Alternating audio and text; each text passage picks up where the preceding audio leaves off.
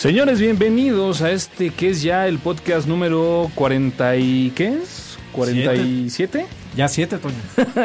47 Cuatro, ya del podcast de tuxteno.com y bueno, pues así como de repente eh, la cantidad de participantes y de tuxteneros en esta cabina se vuelve algo complicado incluso a veces de manejar.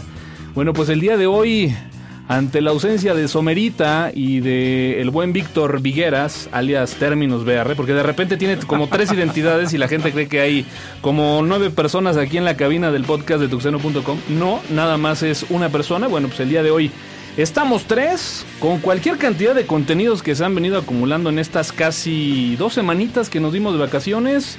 Así que bueno, pues empiezo a mi derecha. Hugo, ¿cómo estás? Buenas noches, Toño. Muy bien, afortunadamente, ya con ganas de regresar al podcast. Dos semanas un poquito largas, llenas de muchísimas noticias. Y esperen las que van a estar muy interesantes. Híjole, de repente yo creo que Somera echó la sal, fíjate, porque So- Somera dijo, no, pues estamos muy contentos de que hemos estado grabando ininterrumpidamente y de repente, chin, al siguiente, Eso es cierto. dos ¿eh? semanas de vacaciones en el podcast es. de Tuxteno. Sí, Pero bueno, nos quedó mal también el día de hoy. hoy quedó mal, parece que por ahí hay algún problemita en distinguida empresa bancaria, así que bueno, pues ahí está. Esperemos, Somerita, que acabes pronto, hombre, ¿no? Para Así que, es. bueno, pues a ver si en una de esas nos alcanzas. Que nos Y bueno, saludín. y bueno, pues también por acá está Alfredo. Alfredo, ¿cómo estás? ¿Qué tal, Toño? Muy bien, aquí este, ya preparados para eh, estar en el podcast número 47 de, de Tuxteno y pues vámonos.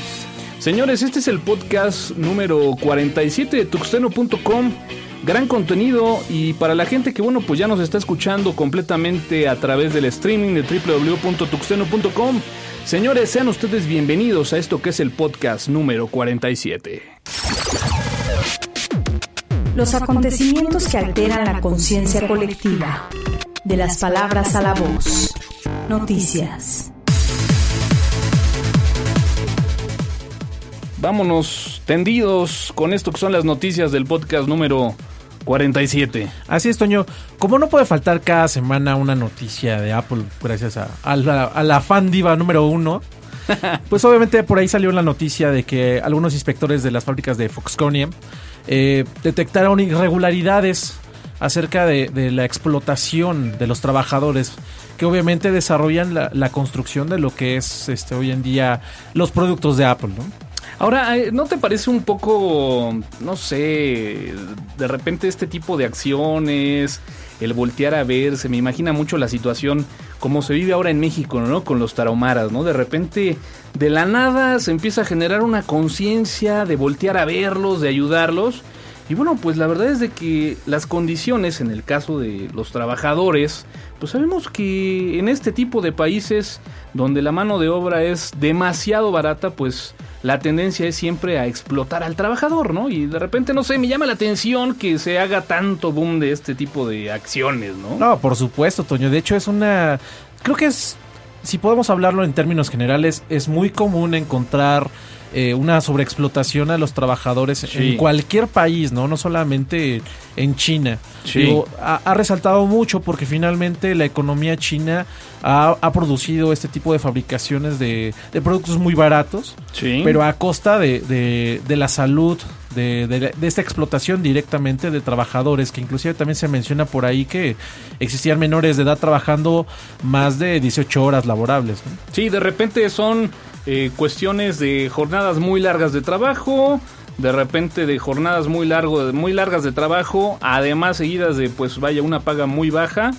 Y bueno, pues aquí en México la situación no es muy distinta, ¿no? a lo por mejor supuesto. está más cuidada la parte de las horas de trabajo, ¿no? Y bueno, establecido la parte del salario mínimo, pero bueno, si hablamos de mano de obra barata en la mayoría de los países, pues encontrarán este tipo de irregularidades, ¿no? Así es, Toño. Y bueno, también lo que cabe, cabe mencionar aquí que el, el precio de venta del iPad versus lo que le pagan al trabajador por producir cada iPad, pues como que está desproporcionado totalmente, ¿no? Ahí es a donde...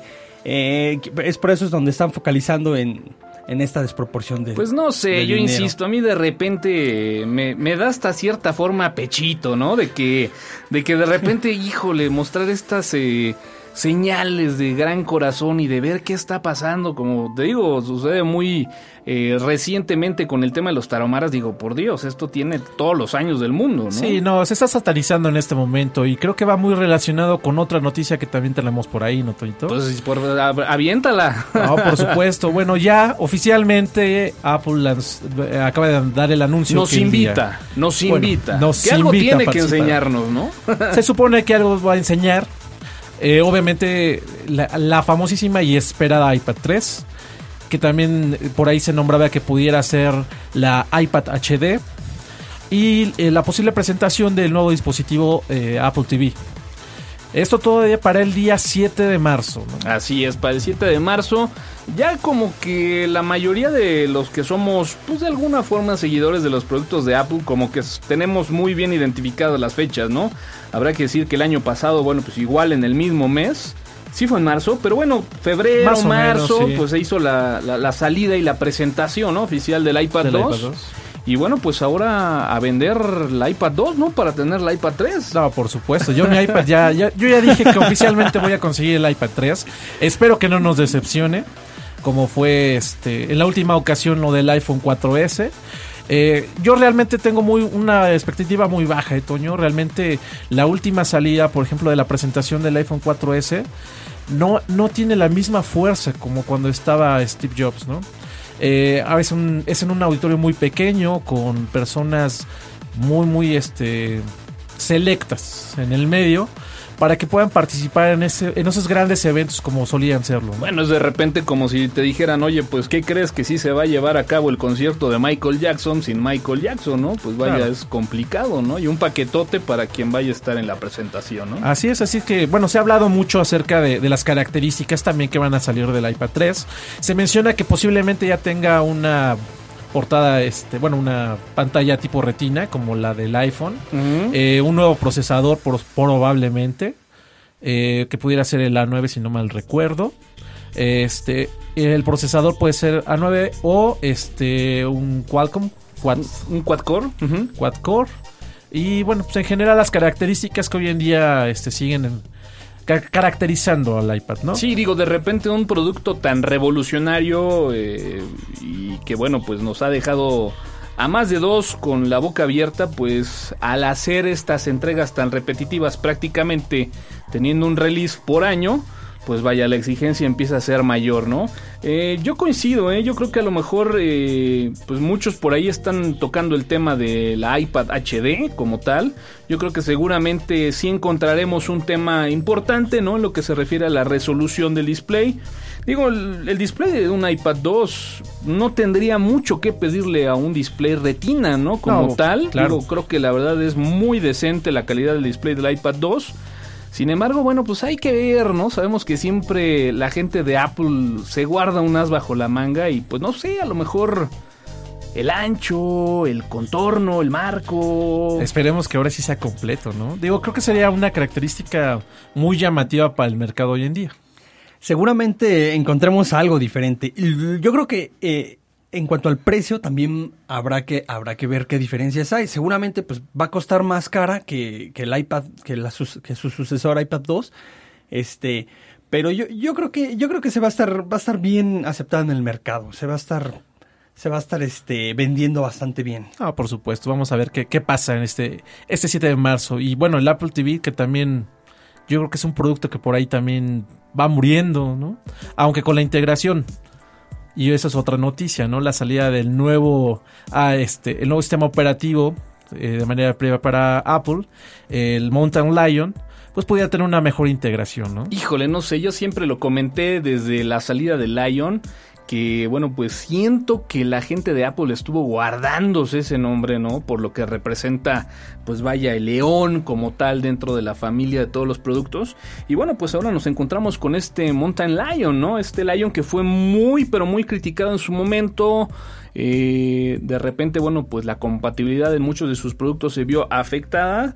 Y bueno, pues ya lo tuvimos con Leopard, ¿no? Muy inmediatamente, bueno, pues tuvimos la salida de Snow Leopard, que prácticamente venía siendo ya la depuración de, de Leopard como tal. Y bueno, pues seguramente en el caso de, Lion, pues bueno, estaremos encontrando algo, algo muy similar, ¿no? Sí, así es. Bueno, las características, obviamente, lo que está buscando Apple ya es la integración entre todos sus dispositivos, ¿no? Hoy en día ya va a contar con lo que es el Game Center, por ejemplo. Eh, va a contar con la parte de, del iChat, que va a ser sustituido por el iMessage. Es decir, ya va a estar integrando ahora sí una plataforma muy completa con todos sus productos. Eh, además, por ahí, este, bueno, eh, similitudes, ¿no? Ya con los sistemas iOS que te están en este, en el iPad o en el iPhone, ¿no? Sí, para los que a lo mejor no han tenido la oportunidad de interactuar con un Lion, pues habría que decirlo que, eh, pues prácticamente trataron de eh, emular muchas de las cosas que se tienen en el iPad, ¿no? Tratando de estandarizar eh, mucho del manejo, sobre todo en el, en el touch. Si de repente tienes por ahí un, un, este, un pad eh, touch para una Mac, para una iMac, pues bueno, encontrarás ese tipo de, características que bueno, pues se vienen unificando ya en las versiones del sistema operativo, ¿no? Así es. Sí, también, no mal recuerdo, por ahí sale también la, la parte de notificaciones, ¿no? Que no es muy similar a lo que hoy en día estamos acostumbrados que es el iPad o el iPhone, sino es una ventana lateral con toda la integración que se puede hacer hoy en día, ¿no? Digo, suena algo interesante, creo que tenía que llegar el momento en el que Apple tuviera que integrar ahora sí un sistema operativo para todos sus productos y yo creo que va a ser una gran fortaleza que va a tener este en los próximos meses. Ahora, eh, finalmente hablábamos del Apple TV, Uh -huh. Híjole, pues habrá que ver también por ahí si hay alguna sorpresa interesante, sobre todo en hardware, ¿no? Realmente, lo, yo creo que lo único que pudiéramos llegar a esperar, si es que verdaderamente van a evolucionar en el Apple TV, pudiera ser el streaming en HD. Que ¿Sí? hoy en día, este, desafortunadamente, no, este, pues no se cuenta, ¿no? O sea, la verdad, quien, haya, que tenga por ahí un Apple TV. No se cuenta. la verdad, pudiéramos decir que cualquier laptop que se conecta por HDMI es una, mucho mejor. Sí, ¿eh? puedes tener una netbook por HDMI y prácticamente tienes lo mismo, ¿no? Y un, no, yo creo que mejor calidad. Más. Sí, sí, sí, por supuesto. Es, es por ahí medio decepcionante eso, ¿no? Perfecto. Pues bueno, ya para cerrar todo este tema de, de Apple y estas sorpresas, este morbo que se genera y que seguramente estará dando que hablar hasta el 7 del de, mes de marzo. Y bueno, pues Hungry Bears, Hungry Bears llega a Facebook, caray, Hungry Bears ya haces tu cama y quitas las sábanas de tu cama y ahí se aparecen los Hungry Bears, ¿no? Están ah, en todos yo, lados. Yo acabo de comprar un muñequito de esos, ¿eh? yo, yo, creo que es parte de la mercadotecnia, digo, digo es, es, es, válido, este, yo ya también me ha tocado ver en Radio Shark este, cualquier cantidad de objetos. Hay todo, todo sí, lo hay para... Ya, ya, hay despertadores, radios, este, que se fusionó con el grupo PepsiCo, no, este, bueno. que los Angry Bears, los... Hasta los, tazos, ¿no? Los ya, tazos de Angry sí. exacto, con sabritas y Pepsi, ya traía eso. Pues ese es el, el típico ejemplo de cómo cuando una idea puede concretarse de buena forma, pues hasta dónde puede llegar, ¿no? Así es. Y bueno, se concreta ahora con la salida de Facebook, obviamente aprovechando toda la parte mercadotécnica que, que hemos estado mencionando y obviamente pues, nuevos niveles para la gente que está apasionada con los Angry Birds y obviamente eh, un punto interesante por ahí es la compra de, de los famosos monedas de Facebook para comprar este, Estos créditos, ¿no? los créditos, exactamente, para comprar aditamentos eh, eh, al juego dentro de, este, de Angry Birds y que pues finalmente sigue siendo redituable para las dos empresas. Oye, mi Alfredo, ¿ya lo, ya lo acabaste o...? Mira, sí lo acabé, pero no saqué, no saqué los niveles ocultos. Ya. Este, Fíjate que a mí me pasó algo similar, ¿eh? En, en, en una actualización de, de, firmware por ahí salió volando. Y la verdad me dio mucha flojera volver a empezar de nuevo. Pero bueno, pues a lo mejor sería cuestión de buscar ahí algún sí. cheat code para que desbloquee todo. ¿no? Rápido, ¿no? Sí, a, de, te puedo decir que a mí no me gustó mucho, ¿eh? La, el cómo de repente se maneja el flash con el Angry Birds es un poquito lento, uh -huh. uh, medio, medio soso, aburridón.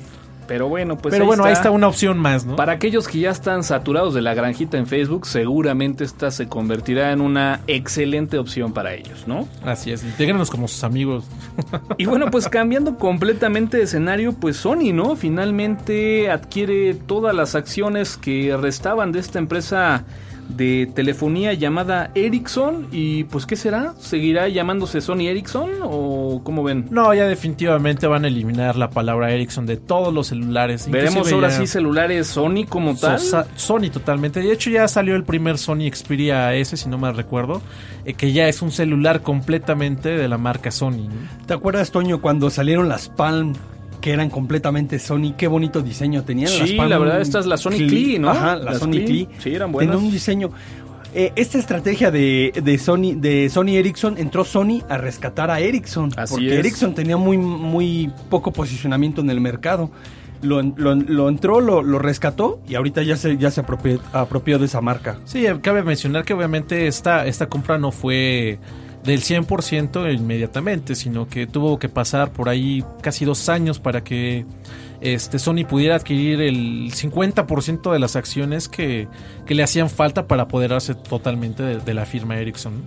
Pues vaya, es una pena que de- desaparezca el nombre de Ericsson como tal, porque bueno, pues habrá que recordar que fue una de las grandes empresas de comunicaciones. Yo recuerdo que bueno, pues cuando se da esta compra de la parte de telefonía celular a Sony, pues bueno, la parte de telefonía fija también es vendida a una empresa eh, que no sé si lo ubiquen de nombre Astra en su momento. Bueno, Astra también compra la parte de Nortel Networks. Y bueno, pues desaparece tanto el nombre de Nortel como el nombre de Ericsson en telefonía fija. Y bueno, queda como Astra.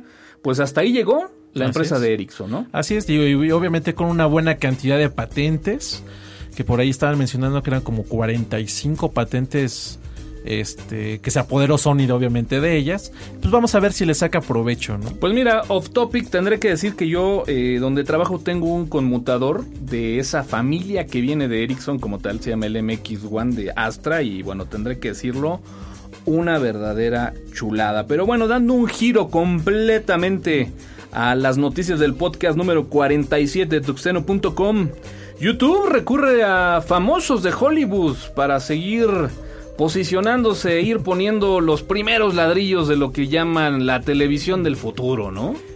Así es, Toño, es, es, es un, pro- es un programa que quieren crear 96 paquetes eh, adicionales en, en YouTube. Y lo que están haciendo es que están consultando a, a los famosos para brindar una programación que sea a través del smartphone. Ya tener es- eh, televisores smartphone. Y este, entonces, pues bueno, están aprovechando toda la parte med- mercadológica y todo el boom de los famosos para subirlos en esta plataforma y de ahí poder este, lanzar este producto. Está interesante, es, es algo bastante A interesante. mí la verdad no me llama mucho la atención. ¿eh? O sea, de repente, la verdad es que no estamos acostumbrados Como que a tienes verlo. un toque ¿no? así medio emo, Medio ¿eh? ácido Sí, hoy. Sí, como que hoy, hoy carga con toda esa responsabilidad que deja Somer en la mesa, ¿no? Es que le tengo que ayudar, Sí, si que no, haya ¿quién, quién le pone controversia a esto? ¿no? Pero, ¿por qué? 96 canales exagerados, eh, Pero con una programación selecta. Pero selecta, digo, ¿Desde qué punto de vista? Exactamente, ¿no? Porque si me va a interesar, de repente, por lo que medio estaba leyendo, eh, la cuestión de, de seguimiento a famosos, por ejemplo. A mí que me importa que Madonna salga a pasear en, Bueno, en pants, no es la primera vez que Google utiliza famosos para de alguna forma promocionar sus productos, ¿no? Yo recuerdo mucho este eh, sistema de Google personalizado, ¿no? Donde de repente dejaba ver algunas capturas de pantalla de algunos famosos de cómo tenían su iGoogle, ¿no? Sí. Entonces, bueno, no es la primera vez. No, claro, no es, no es nada nuevo, ¿no? Finalmente es buscar mercadotecnia. Lo que sí es interesante es, es que todo el mercado este, ya está tirándose hacia un smartphone, hacia un portátil, hacia ya no estar enfrente de una computadora o de una laptop como tal, ¿no? Sino ya somos una sociedad que está en constante movimiento. Y eso sí es de manera muy generalizada, ¿eh? No solamente los que estamos en el medio informático, sino los que están también fuera de... Eh, ya traer una BlackBerry que considero una maravilla, entre comillas. se la pasan viendo videos de YouTube. Sí, es cierto, es cierto. Entonces, de es- repente puedes matar el tiempo de una forma bárbara con un smartphone con internet, ¿eh? Ah, claro, por Únicamente en- supuesto. surfeando a través de YouTube. Sí, entonces es, es yo creo una tirada muy buena. Digo, qué lástima que le hayan dado esa, esa redirección hacia vidas de famosos. Creo que pudieran traer contenidos mucho mejores, ¿no? Eh, creaciones de series nuevas, yo creo que es, o exclusivas de Google, que eso yo, yo hubiera pensado más, más tirándole a eso, a traer un mercado juvenil como lo es comúnmente. Y bueno, pues a ver qué va a pasar. Fíjate que a mí me, yo leí esta noticia y de repente, bueno, pues sí me, me, me preocupó un poco, ¿no? Y te vas a quedar te voy a sin tu en, cuenta. en qué me preocupó un poco. Mira, de repente, y lo, y lo hablo exponiéndolo desde el punto de vista de generadores de podcast, ¿no? Actualmente. Eh, de repente la radio se convierte en un medio completamente cerrado, lleno de compadrazgos, en donde puedes tener a lo mejor un excelente producto para poder llevarlo al radio y poder generar buenas inversiones, buenas ventas en la parte comercial de una estación de radio y pues de repente te encuentras que pues el artista fulanito de tal que ahorita no tiene novela pues lo pusieron a, a hacer un programa de radio, ¿no? Entonces Ah, realmente está muy muy complicado entrar al radio. Entonces bueno pues ¿qué pasó? Internet empieza a despegar, los anchos de banda al menos en México se empiezan a volver eh, de alguna forma decentes Así y se convierte en una excelente oportunidad. Yo estaba oyendo un programa de radio en donde de repente le decían a una persona, este, no, pues no conoces el programa, sintoniza la estación fulanita de tal y la puso y se oyó. Y me puse a pensar y dije, bueno, pues la verdad ahora con un podcast transmitiendo en vivo pudieras llegar a hacer lo mismo, ¿no? Claro. Eh, ya no está tan lejos de que de repente puedas tener una gran cobertura. Sin embargo, bueno, ahora el problema que veo es que con este tipo de iniciativas, eh, de repente el verse tan atractivo el Internet, pues ¿qué pasó? Que la mayoría de los programas de radio se están grabando y se están transmitiendo en Internet o se pueden descargar de Internet en un formato camuflajeado de podcast, ¿no? Entonces... Es así como que, bueno, pues no nos dan chance, pues por lo menos este suéltenos tantito la red, ¿no? De repente entras al sitio de iTunes y te encuentras que el, el podcast de Jordi, cualquier cantidad de programas de radio son los que están posicionados en, el, en los top 10 más importantes. Pero bueno, a donde yo quiero llegar es de que finalmente la parte del video o la escena de que, bueno, pues finalmente, como dices tú, eh, se pudiera fomentar la creación de cortometrajes, de series es. Independientes o de productoras independientes se puede haber opacado por nuevamente llamar la atención de una figura pública famosa que ya además tiene cubiertos los medios tradicionales, ¿no? Sí, y lo veremos yo creo de aquí en el futuro, ¿no? No va, no va a haber nada nuevo. Ahora sí que va a ser el mismo contenido basura que hoy día tenemos, como bien lo mencionas. Y pues bueno, vamos a esperar. O sea, finalmente no creo que sea una iniciativa que vaya a llegar muy lejos, a menos que se genere contenido original. Todo de- eh, es lo que te iba a comentar, todo depende del contenido. Si el contenido es atractivo, si, si brinda una nueva opción en el mercado, pues este sí, sí va a ser interesante. No, que por ejemplo, eh, contenido interesante para una niña de 18 años, Justin Bieber, ¿no? Sí, exacto. Habrá, que, habrá habrá, que- habrá que que ver si no llevan el Twitter a, YouTube, ¿no? Nada Sí, más, Pero bueno, es. pues ahí está. Habrá que ver qué, qué pasa. Yo la verdad a mí me molesta mucho esto. Nos dejan sin medios a los independientes, pero bueno, eso nos compromete a tener que estar generando pues un producto de mejor calidad para que sea pues consumido y se pueda competir con estas grandes grandes celebridades. Y bueno, pues por ahí tenemos esta noticia también. La quitan, la vuelven a poner, la quitan, la vuelven a poner. Y bueno, pues nuevamente la aplicación de WhatsApp queda fuera del App Store, ¿no? Sí, por ahí estuvo un buen rato fuera de fuera del Apple Store por problemas supuestamente de seguridad. Inclusive las aplicaciones funcionando dentro de los iPhones este, estuvieron bloqueadas, o sea, no, no podían mandar mensajes. Y que es una verdadera pena, ¿no? Se están limitando el mercado o le estamos viendo, este, si lo vemos un poquito más, más a fondo, eh, realmente están eliminando a la competencia este Apple. ¿eh? iMessage Sí, finalmente, este WhatsApp es el es el competidor número uno de iMessage. Así es. Pero pues lástima que no, no tienen otras plataformas, ¿no? Entonces, es una verdadera pena. Pues sí, una pena, no hay más que decir. ¿Y qué tal esta noticia de que Apache finalmente lanza pues un release? Tendremos ya la versión 2.4 disponible, ¿no? Así es, seis años, seis largos años desde la última salida. 2005, ¿no? 2005, diciembre de 2005. Diciembre de 2000, enero- casi 2006, ¿no? Casi 2006. Ajá, sí, desafortunadamente. Pues bueno, finalmente no podemos dejarlo atrás. Apache siempre ha sido un sistema operativo muy estable. Un sistema operativo, ándale. dame, un coco, por favor. Si no, Somera se hubiera puesto Sí, ahorita me- como lo hubiera regañado. Permíteme, Hugo, permíteme. No, no, no. Somera, que, que- que- que acabes pronto, hombre. No, finalmente Apache siempre ha sido de los pilares más grandes de la red, ¿no? No, pues el, el web service número 2 del, del mundo, ¿no? Así es. Por abajo del Internet Information Server. No, también se hubiera No, ¿qué pasó? loco, ¿Qué pasó? Sí. No, y, y bueno, si hablamos de la cantidad de dispositivos como cámaras, como access points, como routers que traen integrados este web service para poder de alguna forma gestionar la aplicación que administra el dispositivo, pues bueno, cualquier cantidad, ¿no? Sí, Esto se resume en tiempos de respuesta más rápidos para el usuario, ¿no? Pues sí. Ahora, me, me comentabas por ahí, ¿no? Que lo estabas probando, este ping de la muerte que salió Ah, sí, en estos días. Eh, pues vaya, en esta implementación de ISMP de los servidores IBM con AIX, ¿no? Así es, por ahí salió ya este, por ahí un, un, un error sobre el, el protocolo ICMP en el cual pudiéramos hacer este ping hacia uno de los servidores haciendo unos cambios de configuraciones para este comenzar a, deteriorar el, este, el procesamiento de, de los servidores AIX, ¿no? Algo pues bastante interesante y que desde hace mucho tiempo no había sonado nada tan fuerte ¿eh? sobre los servidores este, IBM. Sí, casi desde el año 1997 fue corregido este problema. Eh, pues básicamente ataca las versiones de 5, eh, 5.3, eh, 6.1, 6.1.6, 6.1.7 y la 7. Este, aprovechando la vulner- vulnerabilidad del protocolo ICMP. Ya publicó como tal eh, IBM este, ya los parches de seguridad para cerrar esta vulnerabilidad. Que bueno, este ping de la muerte, ¿te acuerdas?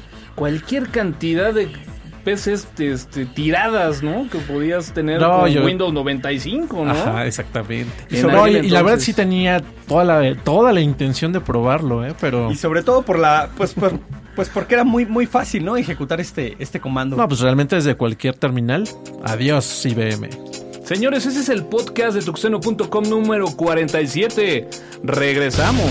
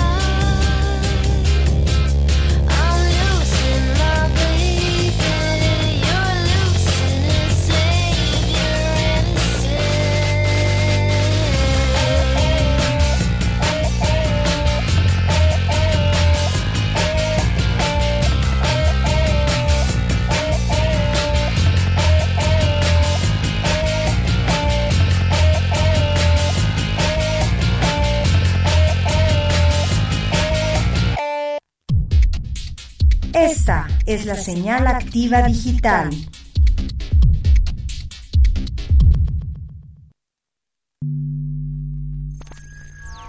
Las frecuencias que se interceptan desencadenando tendencias y distintos puntos de vista.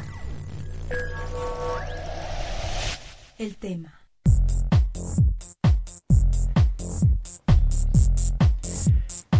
¿Qué tal? Buenas noches, pues estamos aquí con el tema, es el uso de la tecnología en los deportes.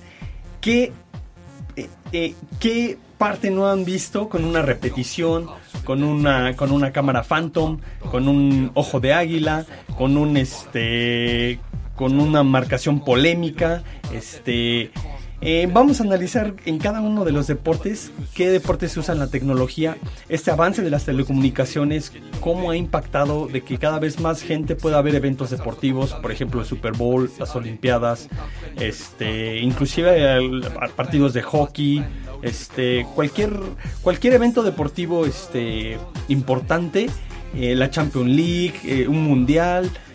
Eh, cada vez eh, se ha detectado que cada vez más gente, más millones de gentes están viendo eh, eventos deportivos y no necesariamente a través de medios tradicionales, lo que es la televisión. Ahorita ya se están viendo a través de internet. Entonces, bueno, la tecnología influye activamente desde hace ya varios años en, en los deportes y la toma de decisiones. Bueno, finalmente lo acabas de exponer tú. Creo que hay tres escenarios importantes o dignos de analizarse. Uno es a nivel eh, mejora del atleta, ¿no? ¿Qué tanto ha influido la tecnología? Dos, a nivel cómo ha permitido tomar decisiones en cuanto al mismo entorno del juego. Y tres, pues la gente que está fuera del deporte, ¿no? ¿Qué Así tanto es. le ha permitido también pues acercarse a ello?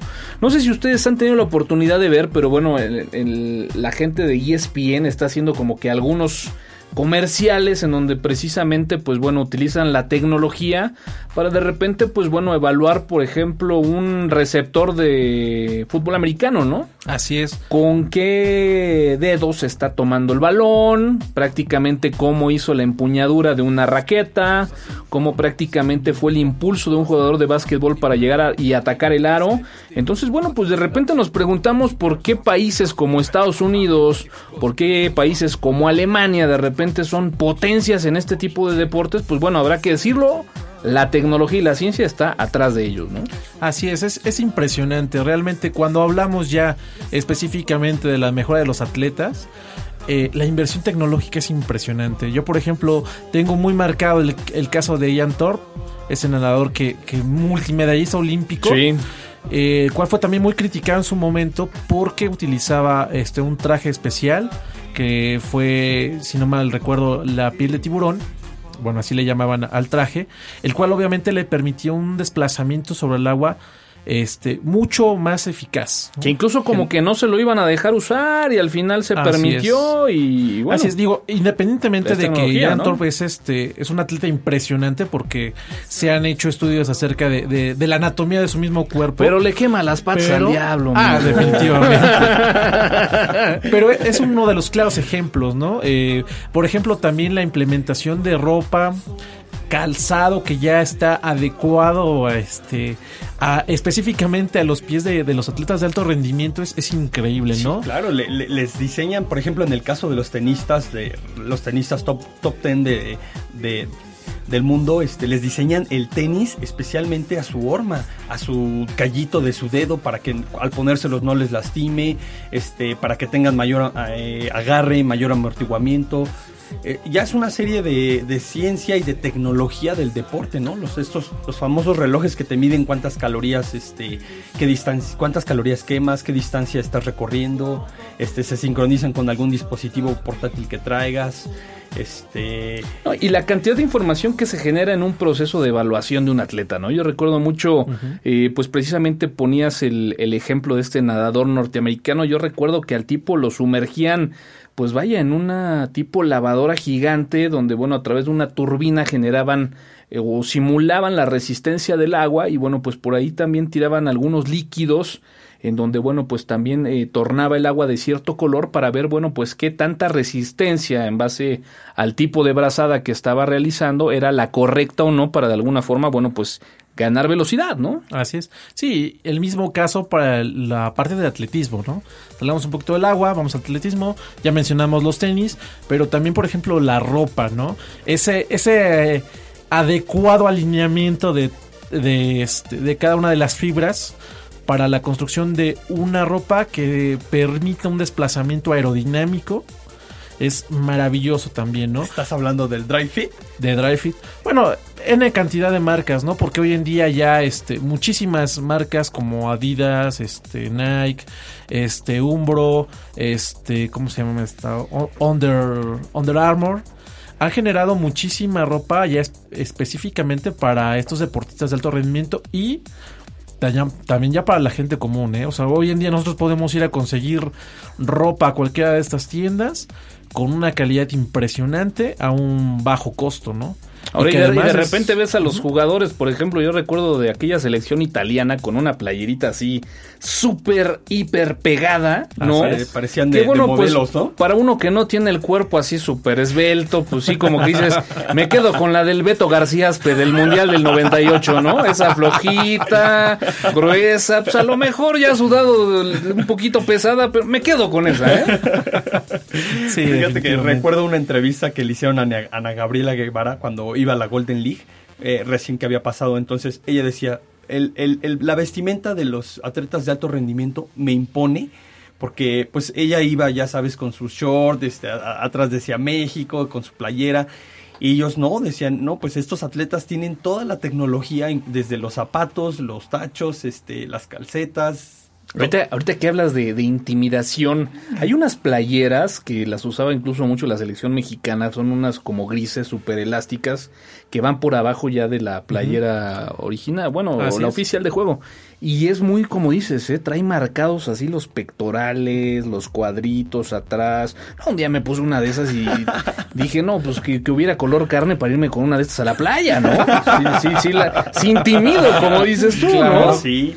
Pero bueno, como dices tú, hasta el factor psicológico, muchas veces el hecho de utilizar o aprovechar este resultado de haber eh, generado un producto a través de tecnología y bueno, pues la ciencia aplicada al deporte, pues vaya, hace diferencia, ¿no? No, por Y ahora. ¿qué, qué tan correcto es? Porque realmente está incrementando la habilidad humana como tal o simplemente es una ventaja competitiva, ¿no?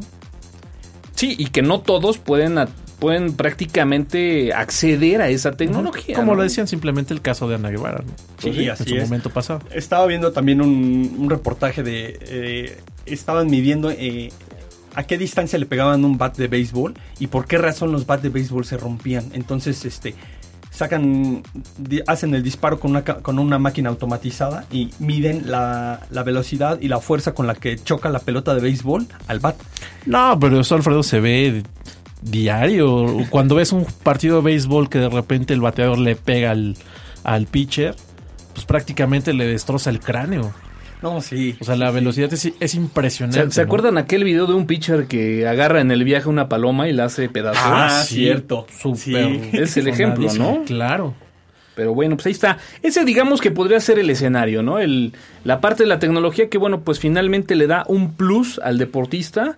Y bueno, pues ahora la contraparte, ¿no? El factor humano en la toma de decisiones en muchos de los deportes que, bueno, pues al día de hoy ya también se ve beneficiado por esta tecnología. Es ¿no? correcto. Vámonos con el caso, digamos, más representativo por la naturaleza del deporte, que Sí. es el fútbol americano. En el fútbol americano, prácticamente eh, muchas de las jugadas se, se- se- se generan a través de la tecnología y muchas de las decisiones de los árbitros. Por ejemplo, este, cuando, cuando un castigo, ¿no? ¿Qué pasa cuando un castigo, este, un, un jugador que está en la línea se adelanta? Entonces ahí sacan un pañuelo y, este, y se impone un castigo. Si la jugada está dudosa, el árbitro tiene la posibilidad de ver la repetición en, en pantalla. Este, y, de- y ya de ahí como que hacen team back los mismos árbitros y dan la decisión. Entonces, este... Bueno, la, la, la, la bola esta que baja en el receptor como jugada clave del último Super Bowl, digo, la marcaron dentro, pero bien la pudieron haber marcado fuera. Así Y bueno, pues ahí hubieran tenido la oportunidad de revisarla y ver que estaba dentro, ¿no? Sí, inclusive lo podemos ver con las transmisiones este, de cada una de las cadenas, aunque directamente la toma de decisión este, del árbitro es, es solicitada por el equipo y, y digamos también este, que es, son limitadas las, las oportunidades que tiene un equipo contrario para, para pedir que se, que se analice por medio de, de cada una de las cámaras que está dentro del campo eh, la posibilidad de si fue correcta o no la decisión del, del árbitro en ese momento, ¿no? Pero nosotros como espectador también por ahí vemos cada una de esas jugadas, las vemos en cámara lenta, como decías, cámaras Phantom, cámaras de diferentes posiciones que inclusive este, no influyen directamente en la decisión en ese momento, pero sí crean polémica alrededor de las decisiones que estén tomando en el campo. Sí, porque hay mucha gente que dice, no, pues es que le quita el sabor al, al juego, ¿no? El hecho de que la tecnología entre para la toma de decisiones.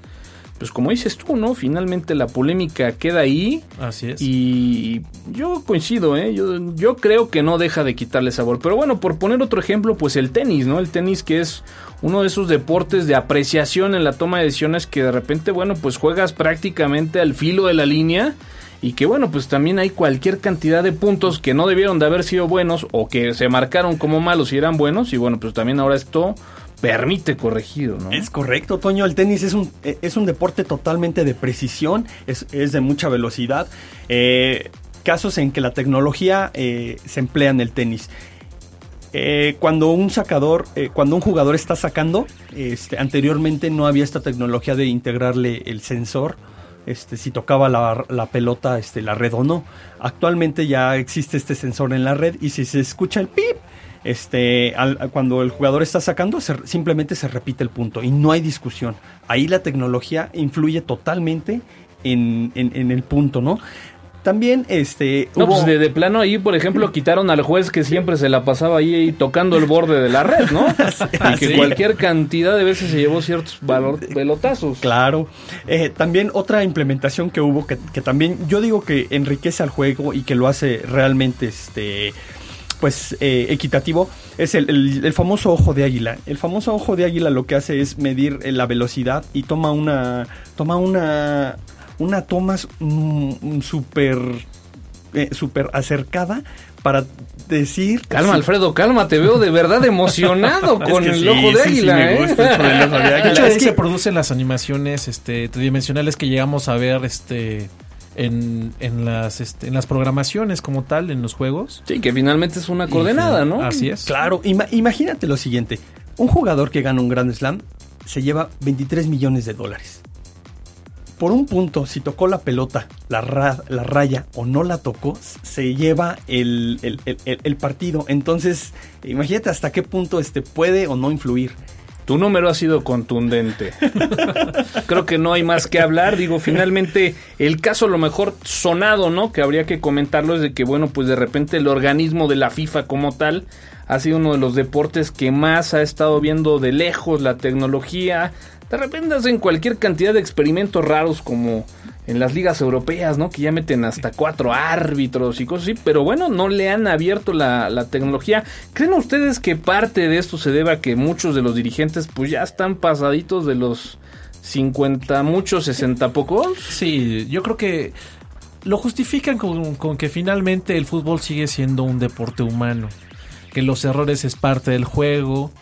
Pero. Digo, yo- a México lo echaron del Mundial pasado muy en parte por eso, ¿eh? Así es. Sí, claro. Y desafortunadamente, pues como lo dices, a lo mejor es ciertas decisiones. Eh, se mencionaba también la cuestión dinero, inversión en, en todas estas cuestiones. Pero, por ejemplo, una liga como la es la, lo que es la mexicana es la cantidad de inversión que hace ya, por ejemplo, cualquier televisora para transmitir un juego. Nah, Pues- se, mueve cualquier cantidad de lana. ¿Tú crees que claro. sería complicado No. poner un sistema que puede estar monitoreando las líneas, el último jugador para marcar un offside? Vaya. No, sabemos que finalmente toda esa cuestión de sensores es una inversión pues, relativamente moderada y que volvería al juego más preciso como cualquier otro juego. Finalmente es el juego del pueblo.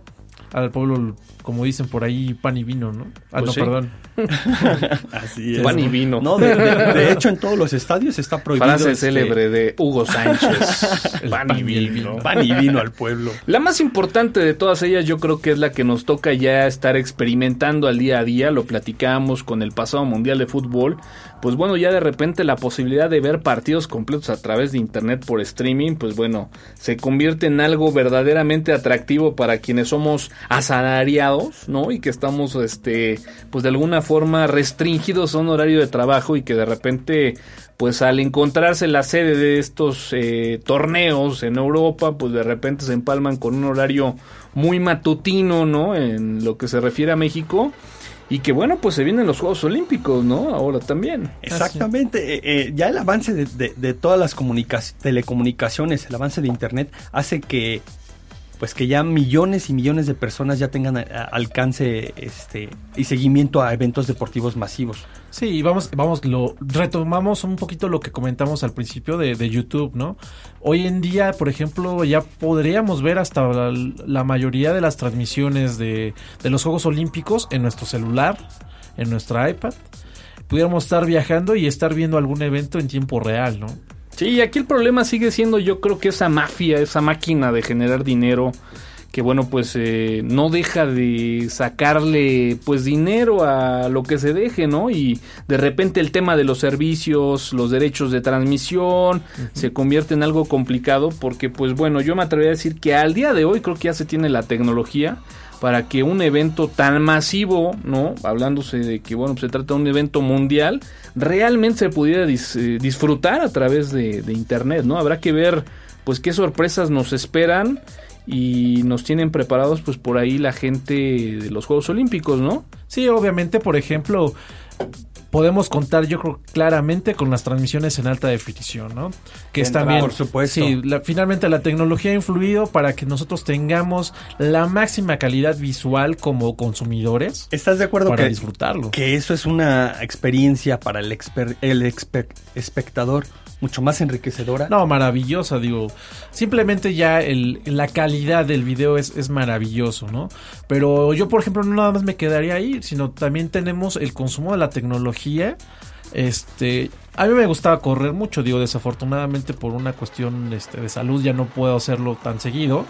Pero por ejemplo, este, el contar con un este dispositivo como lo sacó Nike en combinación con, lo- con los iPods, iPhone, etcétera, el estar midiendo mi ritmo cardíaco, la distancia, este, vaya, todo mi seguimiento y por ello creo que Vigueras no no me va a dejar mentir. Es, es muy importante finalmente para conocer nuestra propia salud y es una implementación tecnológica que este que vemos y vivimos o sea, con, con ello el día a día, ¿no? Vigueras, este, este era el podcast en el Este que era- ibas a tener sí. ese espacio para poder explayarte acerca de toda la tecnología de Nike, los Five Los- ¿te Fingers, cuando llegó? eh, Sí. todos los tenis, eso. Vigueras, este era el bueno y te lo perdiste. Sí, pero yo aprovecho el reloj también clásico que ya mide nuestras pulsaciones, nos mantiene en un ritmo cardíaco, vaya, toda la tecnología ya está a nuestro alcance también para poderlo disfrutar, ¿no? Pues sí, ahí está, no sé. Creo que el tema es muy interesante, muy enriquecedor. Yo insisto, creo que los siguientes Juegos Olímpicos tendrán pues bastantes sorpresas que darnos, sobre todo a la gente que estamos muy eh, pues vaya interconectadas al día a día con internet. Por ahí en los pasados Juegos Olímpicos, en el pasado Mundial, de repente encontrábamos ya algunos resúmenes de los goles, etcétera. Yo creo que este podría ser los Juegos Olímpicos ya de, de internet, ¿eh? No, Toño, yo me aventé el mundial completito por streaming, ¿eh? Pero oficialmente, amigo. Ah, no, como dices claro. tú, en un streaming HD oficial. ¿no? Ojalá Ya, que sea así. Que hasta lo puedes inclusive grabar, que lo puedas este, repetir, etcétera, ¿no? Ojalá. Esperemos que, que haya por ahí alguna empresa que se apiade de nosotros y nos ofrezca por lo menos algo de calidad. Claro. Pues bueno, seguramente muchas de estas tecnologías con código abierto o software libre, no sé, fue un poco raro hablar el día de hoy de esto, pero bueno, pues ahí está, la tecnología y los deportes al día de hoy aquí en el podcast de tuxteno.com. Disfruta de las atracciones más extremas que solo OnlyMex le puede brindar. ¿Desea conocer la adrenalina al máximo? Lo llevamos a la estruendosa Tierra Azteca. Pasearemos por las vertiginosas calles del barrio Bravo de Tepito. Un paseo por la frontera con el vecino del norte. Claro, con la diversión al límite, sin documentos. ¿Cansado de esas montañas rusas y carruseles super chafas de Disneylandia? El paseo que lo llevará a conocer el filo del peligro. Nuestra atracción, Pecero Ruta 666. Nada como sentir el arrimón callejero de un desconocido. Los amarrones y arrancones del cafre del chofer. Y por si fuera poco, la sensación del vacío de cada bache de nuestra Ciudad de México. No deje de visitar nuestra zona de confort y descanso, Línea Rosa Pantitlán Observatorio, donde nuestros especialistas le darán la mejor terapia física.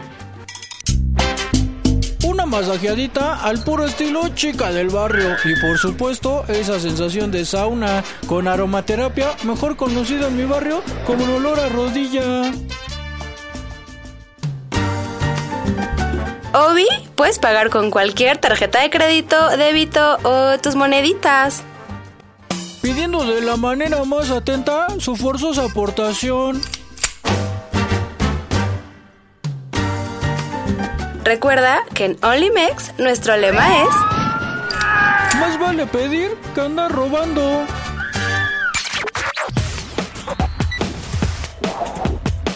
Residuos auditivos. Reprogramando el subconsciente colectivo.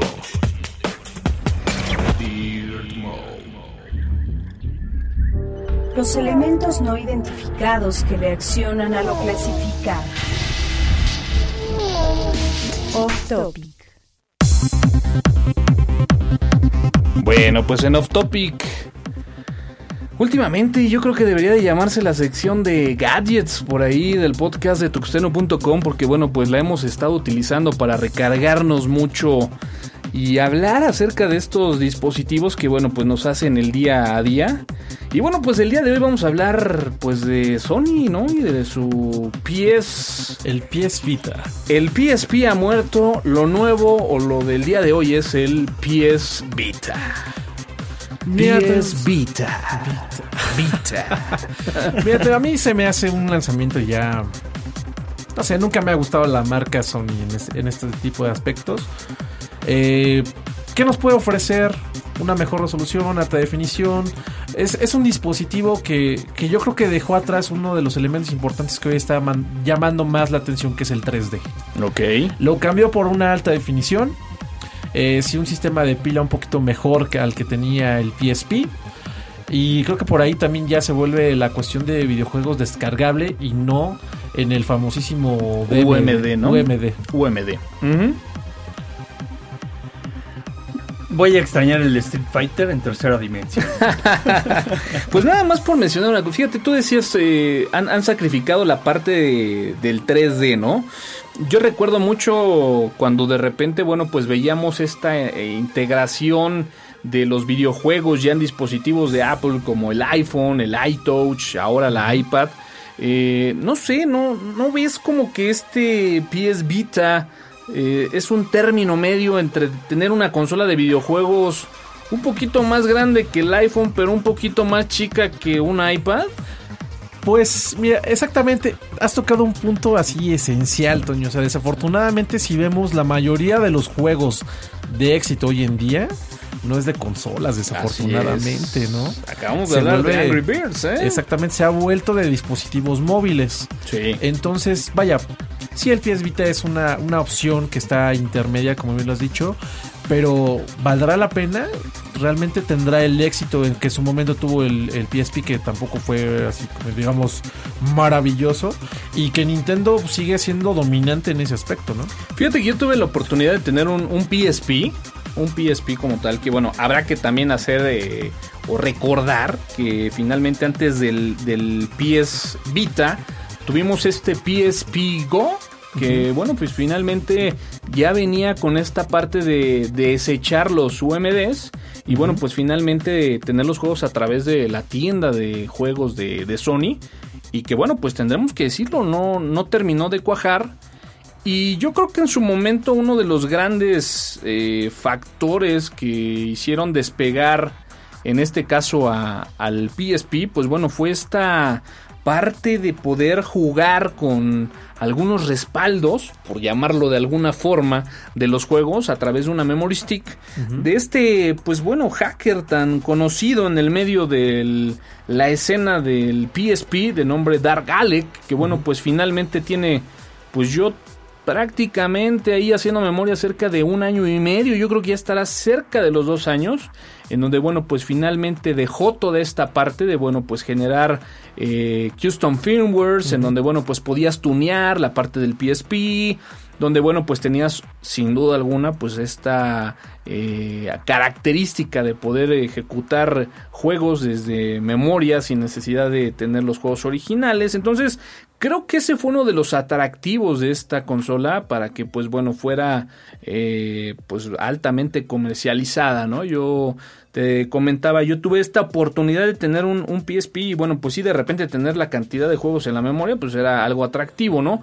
Cosa que yo creo que ahí se rompió con el PSP Go y que bueno, pues al día de hoy como que tenemos esa, esa evolución del PS Go con esta parte ya de una consola con touch con todas las eh, novedades de, bueno, pues integrar esta red social de, de gamers y, bueno, pues algunas cosas que no tenían otros dispositivos como cámaras, etcétera, pero que, bueno, si lo vemos, pues híjole, yo lo veo como un case ahí de un iPhone con un touch, un controlito y vámonos, ¿no? Sí, sí, realmente nada más lo están integrando. Pero sí, no, no, finalmente no cuaja, ¿no? Yo creo que estamos viendo por ahí la muerte de. O comenzando a ver la muerte de los dispositivos este, de videojuegos como tal o exclusivos de videojuegos que se está acercando cada vez más. ¿eh? Pues bueno, habrá que ver. A mí la verdad se me hace costosa la, la consola porque bueno, estuve checándole, está cerca de los 6 mil pesos, mi estimado. No, Toño, mejor me cerca de los 6 compro... mil Te pesos. compras un smartphone, ¿no? No, deja un smartphone. O sea, con ese precio te puedes adquirir una iPad 2, la más básica que quieras, y tienes una funcionalidad mucho mayor a la que hoy en día tiene el, el aparatito. ¿no? y si le aplicas el jailbreak, bueno, Bueno, pues, ¿qué te es- cuento, no? qué mejor. No lo pongamos como un gran K-Future, pero bueno, pues sí es Pues como tú ver. pudieras hacer Que más por ahí ya llevan creo que 40 mil unidades vendidas, ¿no? En preventa.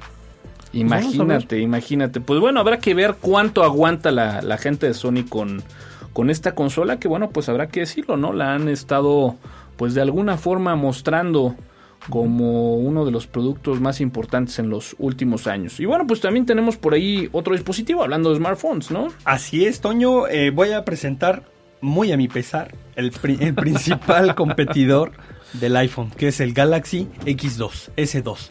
Ok. Eh, eh, ya tuve la oportunidad de testearlo. ¿Ya de estás tú en- también este, volteando bandera? No, no, no, para, onda? no, para nada, pero... pero iPhone sí hay- user, ¿no? No, no, yo sí soy fan de iPhone, pero hay que reconocer lo que este dispositivo integrado con el sistema operativo está bien logrado. O vas a decir como Hugo, pues es que hay que probar, pues así también, así se hacen, así se mira. hacen y se dan cariño, ¿eh? Toño, hay que, hay que... Mira, si no, ¿cómo podemos dar una buena te opinión? voy a comentar Toño? mi experiencia. El cat- No, el- yo sí el- prefiero mejor este reservarme el comentario aunque no tenga la experiencia para comentar, No, mi Hugo. El, el 12 de febrero fui con mi papá a Telcel, bueno, a cierta empresa de Ya telecomunicaciones. la dijiste. Pues ya la dijiste, como si de verdad este, es- nos por- fuéramos a meter en una bronca por decir marcas. Por 349 pesos este, hizo su contrato a 18 meses y le dieron el Galaxy. Él, Galaxy él 2, quería sí. un iPhone, yo le había vendido la idea de un iPhone. Bueno, le dieron el Galax- Galaxy S2, sin costo, ¿eh? Te puedo Sin decir que, mi papá también exactamente. ¿Estás de acuerdo? Me, me llegó y me sorprendió a, a presumirme su teléfono, ¿no? Bueno, un teléfono de 4.3 pulgadas con un procesador dual core. Tiene este 8.8 8.49 milímetros. Eh, trae una cámara. mm, me parece que es de 8 megapíxeles. No, y la pantalla La maravillosa. pan- ¿eh? sí. No, no, espérame, espérame, espérame. De almacenamiento trae base 16 gigas, pero le puedes meter una, me- una memoria este, micro, micro SD Ay, a 32. Ah, no, no, sí. No, ya. Ya. con eso iPhone convenció. killer, ¿no? No tanto, pero, pero sí, sí se defiende. El sistema operativo bastante rápido, bastante intuitivo. Este, mi papá, que es una persona, pues ya, ya tiene sus añitos, más de 65 años, para que pueda manejar un, un smartphone. Híjoles, sí fue una brecha. Ahora, ¿cómo te dice, no? Yo con que pueda mandar mensajes estoy del otro no, lado. no, no, que- necesita más cosas. Bueno, ya hoy en día todos, necesitamos. Pero de repente todo, te das pero cuenta sí. que, como dices tú, llegas a Telcel, pues, para que no te dé, ¿no? Frío decirlo. y pues la verdad ya te enseñan, cualquier teléfono prácticamente está a la altura de un smartphone. Exactamente. ¿No? Y eso es lo que me, a mí me gusta, Toño, que ya se está volviendo eh, una oportunidad muy buena Claro. para que la gente pueda in- este, integrarse con la tecnología. Por ¿no? supuesto. Como bien dices, ya, yo ya, ya no se vuelve nada más un teléfono para mandar mensajes para hacer llamadas, sino, ah, voy a navegar, voy a ver un video, eh, me voy a contactar con, Voy, a, alguien voy a mandar un correo. Que era lo que te comentaba, ¿no? Ya no estamos tan lejos de decir, oye, pues, ¿qué estás oyendo? Oye, pues, ve a tal dirección, estamos transmitiendo en vivo este podcast. Desde ¿Qué el-? De hecho, ¿No? vamos, vamos a integrar eso, Toño, para que nos estén escuchando desde sus iPads o smartphones ya este... Es más, Este, quien ¿no? ahorita esté colgado al streaming, pues que, que le ponga ahí, vamos a multiplicar ese número de usuarios conectados ahorita en el streaming, ¿no? Totalmente. Pero bueno, pues ahí está. Y, y es una buena manera de que la gente esté participando en toda esta integración tecnológica. Digo, a, a mí se me hizo maravilloso y a mí me dio mucho gusto que, que mi papá, por ejemplo, también me llegara con ese mismo teléfono. ¿Estás ¿no? de acuerdo? Y porque la verdad, por ejemplo, a él le gusta mucho andar sacando fotografías, ¿no? Y la verdad es que la calidad de la cámara es buena Sí, son 8 para lo megapíxeles. que él este lo, él lo utiliza y la pantalla es AMOLED, entonces también se ve en una resolución maravillosa. ¿no? Un día vamos a invitar a los viejos para que vengan a dar su punto de vista aquí en el podcast. Sí, esto Sí, estaría ¿no? bien, ¿eh? Estaría Hacer un podcast con, con- con los señores. Sí, confirmo, es, es de 8 megapíxeles la cámara con LED flash integrado. Y bueno, ¿cuál es el modelo? El modelo es, es Galaxy S2. Ganó el premio del dispositivo del año en, en un evento de tecnología en España. El subconsciente traducido en registros de memoria. Geekmarks. Sale, Alfredo, a ver, pues platícanos un poquito esta liga que la vimos ahí como dentro de los bookmarks que estaríamos mencionando el día de hoy en el podcast número 47. Pero como que ya no lo visité, pero a ver, platícanos un poquito qué onda. Mira, está interesante esta liga. Eh, se llama www.km de kilómetro km77.com. Como kilómetro77.com. Es correcto, kilómetro77.com. Esta es una esta es una página española y lo que hacen es que le hacen testings de stress testings a, a los vehículos que, que se fabrican en, allá en Europa. Por ejemplo, eh, tuve la oportunidad de, visitar esta página y de ver específicamente para la Volkswagen. hicieron un, un stress testing para un automóvil 2009 este, un Golf 2009 cuatro puertas. Ahí sí salió este, el cuatro puertas. No está limitado como aquí en México, nada más el dos puertas GTI. Hicieron un recorrido de, de 112 mil kilómetros este, por varias. eh, con, con condiciones atmosféricas adversas, es decir, la nieve, lo checaron con, con llantas para nieve. Este, le Oye, ¿las calles de la Ciudad de México será una condición atmosférica digna de evaluación? No, yo creo que sí, ¿no? Yo creo que es el, el, el lugar ideal donde te puedes probar un auto. quieren Sí. realmente calar la suspensión de cualquier automóvil, pues nomás No, que ya agarren... ni, ni nos vayamos tan lejos, Toño. También aquí en la ciudad de Toluca hay unas zonas donde llegas, hay unos baches, construcciones. Sí, parece que bombardearon, ¿no? No, así está Totalmente impresionante. impresionante. Pero fíjate que esta, esta liga es muy, muy interesante porque, por ejemplo, nosotros que somos amantes de la tecnología, también podemos ver la implementación sobre los autos. Este, hace ratito fuera del aire les comentaba que yo estuve viendo, por ejemplo, uno de los modelos de BMW a los cuales estaban haciendo pruebas y les impactaban gotas de lluvia a más de 300 kilómetros por hora, ¿no? Ok. Entonces, la, la tecnología del parabrisas como tal para la resistencia a esos impactos es increíble, ¿no? Ah, pues es que, es que, digo, si, si quieres hacer la prueba a la mexicana no necesitas realmente tanta tecnología. Nomás vete atrás de un pinche flecha roja ahí en la México Toluca en época de lluvia. Y mira, vas a ver que a lo mejor hasta le aumentas las condiciones adversas, ¿eh? No, sí. Y es- es- estuvo muy interesante el resumen de esto porque te ponían, por ejemplo, la entrega del vehículo. Desde que te entrega el, el vendedor en el concesionario el vehículo, si, si conoce las condiciones tecnológicas del coche, por ejemplo, ahí pusieron que el vendedor no, no sabía sabía usar el teléfono, la integración del Bluetooth con el teléfono, este, que nada más conocía ciertas funciones, pero que no lo conocía a la perfección. Eh, por ejemplo, sensores, este, analizan los sensores de cuando, cuando las balatas ya están desgastadas, este, de ese tipo de sensores. Lo que ocurrió después de los 100.000 kilómetros es que se, se dañó la caja de cambios DSG del automóvil. Ok. Tardaron tres semanas en reponerles la caja, cosa que debió haber hecho en un par de días porque el coche tenía garantía de dos años. Allá no hay dos años o 60 mil kilómetros, es nada más dos años. Una, una página así aquí en México sería ideal y, y poco, y poco este. Yo insisto, sin tanta tecnología, yo creo que los resultados podrían ser aterradores para cualquier fabricante de automóviles. No, ¿eh? sí, definitivamente. Yo creo que le pe- pensarían dos veces antes de vender un vehículo aquí en México. Y, y bueno, no, Sí, imagínate, hasta las, hasta le sacan la- le sacaron la medición del desgaste de las balatas, que por qué no fue parejo entre la balata delantera y la balata de la eh, este, de- de- izquierda y la derecha, que, que hubo una variación, variación de milímetros. O sea, es un estudio bastante, bastante comple- eh, completo. Imagínate, imagínate todas esas este, noches de los ingenieros, ¿no? Acá diseñando el tamaño correcto del volante, ¿no? La altura, el carro, para que de repente llegue acá el taxista y le ponga acá el, vol- el volante de 20 centímetros de diámetro, ¿no?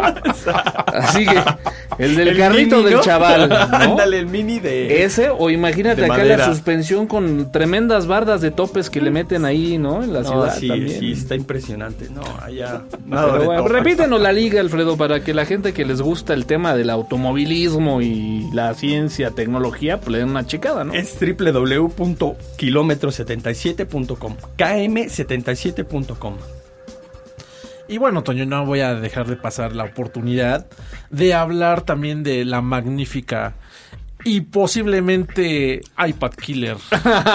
posiblemente, ¿eh? No, no, no, no. pues.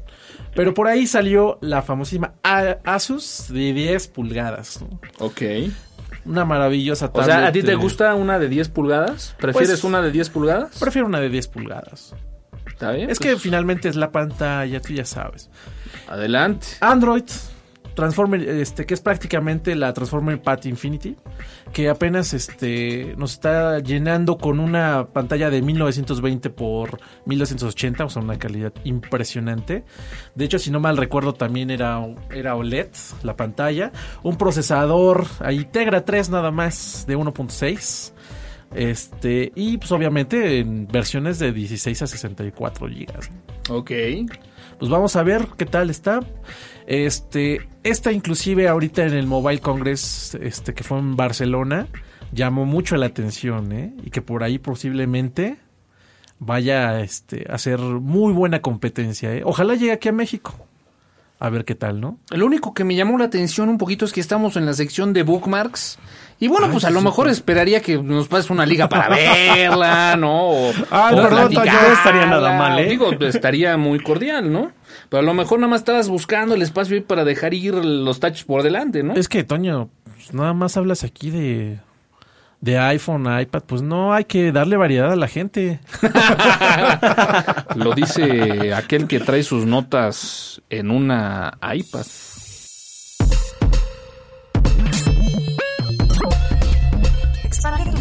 Auditiva en la cuenta de Tuxteno, a través de Twitter y Facebook.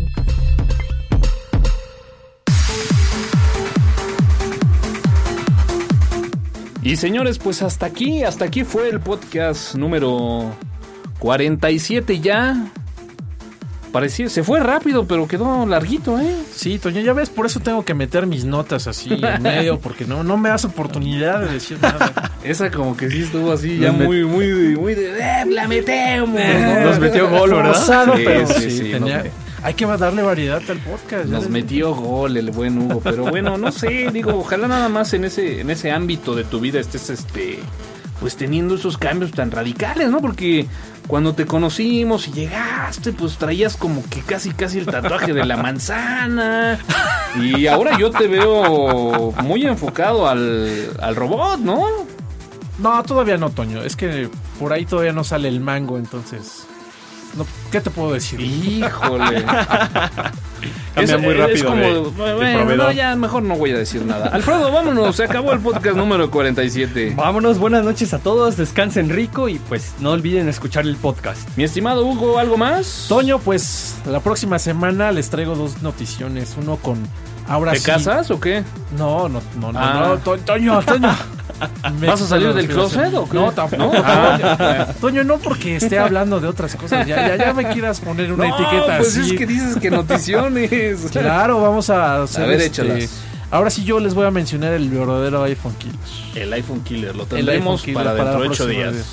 ¿Y la segunda? Y la segunda, el horripilante logo Windows 8.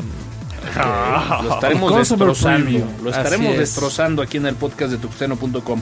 Bueno, pues a mí nada más me resta mandarle un saludo a la gente de Serviradio, que bueno, pues por ahí nos están retransmitiendo. Eh, tengo todavía por ahí algunas dudas en los horarios, pero bueno, por ahí lo hemos estado viendo frecuentemente los días domingo.